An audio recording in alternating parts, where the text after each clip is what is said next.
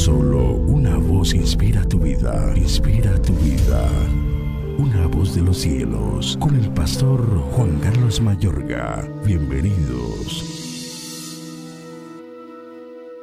Ahora bien, los que habían sido esparcidos a causa de la persecución que hubo con motivo de Esteban, pasaron hasta Fenicia, Chipre y Antioquía, no hablando a nadie la palabra, sino solo a los judíos. Pero había entre ellos unos varones de Chipre y de Sirene, los cuales, cuando entraron en Antioquía, hablaron también a los griegos, anunciando el Evangelio del Señor. Y la mano del Señor estaba con ellos, y gran número creyó y se convirtió al Señor. Hechos capítulo 11 versículos 19 al 21. Antioquía, ciudad griega, fue una de las ricas capitales del este, distinguida por sus edificios y su cultura, y puede equipararse con las actuales Nueva York, París, Londres. También fue una ciudad de mala reputación, atestada de prostitución, clubes nocturnos y lugares de bebida, popular por sus relajados estándares morales y una corrupción muy amplia. Aquella ciudad fue transformada y llegó a ser una ciudad cristiana notable y plataforma de lanzamiento para la misión cristiana en todo el mundo gentil. La mano del Señor estaba con ellos y un gran número creyó y se convirtió al Señor. Dios se valió de Bernabé, cuyo nombre significa hijo de la consolación o del aliento. Alentar no es lisonjear o aclamar de una forma hueca, sino que es como un brillo de sol verbal no vale nada y aviva el corazón de las personas, inspirándolas con esperanza y confianza en su fe. Requerimos que aquellos que nos rodean sean como Bernabé y todos podemos ser como Bernabé para los demás. Bernabé animó a todos a hacerse el firme propósito de permanecer fieles al Señor, pues era un hombre bueno, lleno del Espíritu Santo y de fe, un gran número de personas aceptó al Señor. Esta no fue una visita de esas de entrada por salida. Según este capítulo, durante todo un año se reunieron los dos con la iglesia y enseñaron a mucha gente. Fue en Antioquía donde a los discípulos se les llamó cristianos por primera vez. Hubo una liberación de recursos financieros. Cada uno ayudó a los necesitados según los recursos de cada cual. Este es un principio vital para la comunidad cristiana. Los que pueden permitírselo pagan por los que no pueden.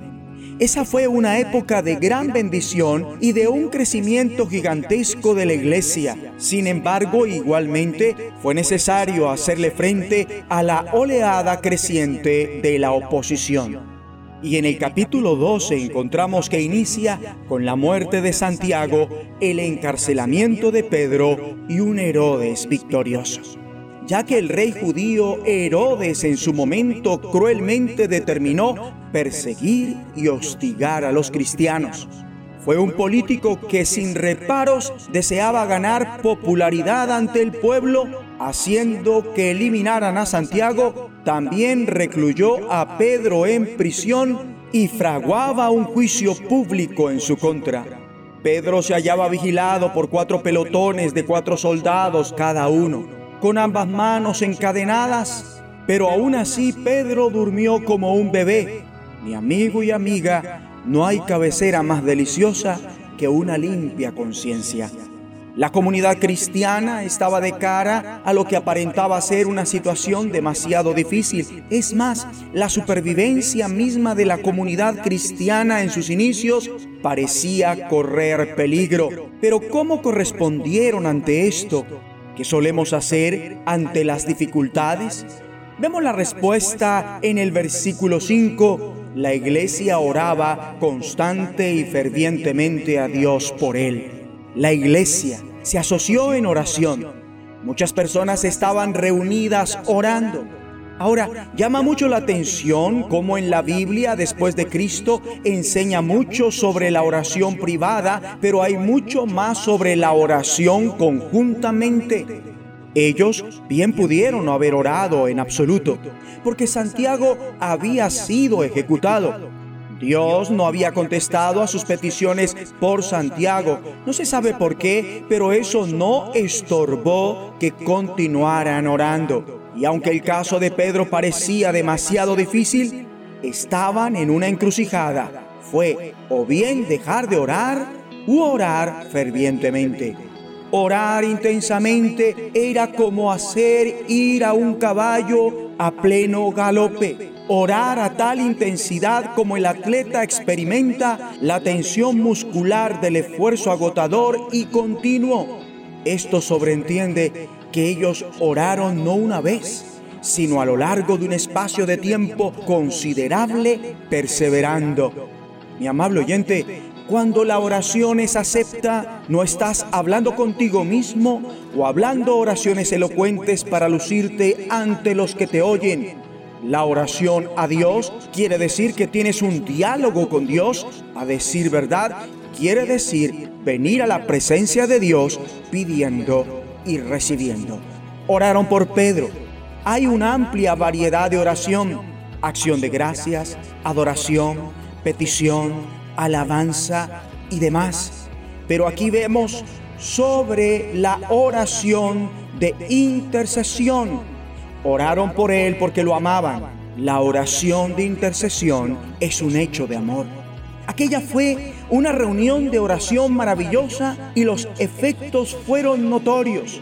Dios obró extraordinariamente en contestación a sus peticiones al liberar a Pedro aquella noche anterior al juicio.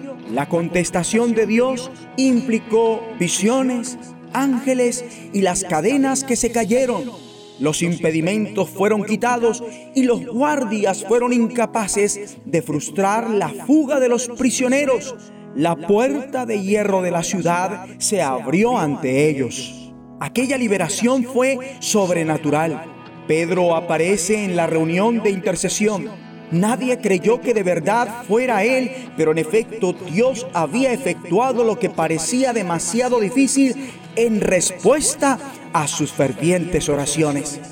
Y la palabra de Dios siguió creciendo y multiplicándose. Y este capítulo, que inició con todo en contra, finalizó con la muerte de Herodes, la liberación de Pedro y la palabra de Dios prevaleciendo. Oremos unidos. Padre Celestial, llévanos a orar como los cristianos del principio. Ruego para que tu mano esté con nosotros, que seamos testigos al ver cómo mucha gente cree y se vuelve al Señor y como nunca veamos tu palabra prevaleciendo. En el nombre de Jesucristo. Una voz de los cielos, escúchanos, será de bendición para tu vida. bendición para tu vida.